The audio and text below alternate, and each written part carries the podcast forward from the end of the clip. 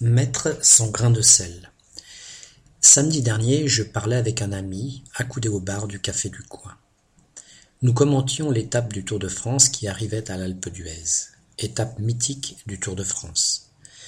Nous nous étonnions des performances hors du commun des coureurs qui gravissaient la route abrupte avec ses vingt-et-un virages et qui amènent les coureurs au sommet. Soudain, un consommateur non loin de nous s'approcha et commença à critiquer les coureurs, prétendant qu'ils étaient tous dopés.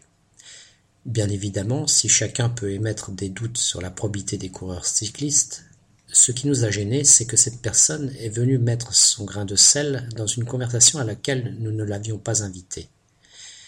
Mettre son grain de sel, c'est s'immiscer, en général mal à propos, dans une conversation ou une affaire.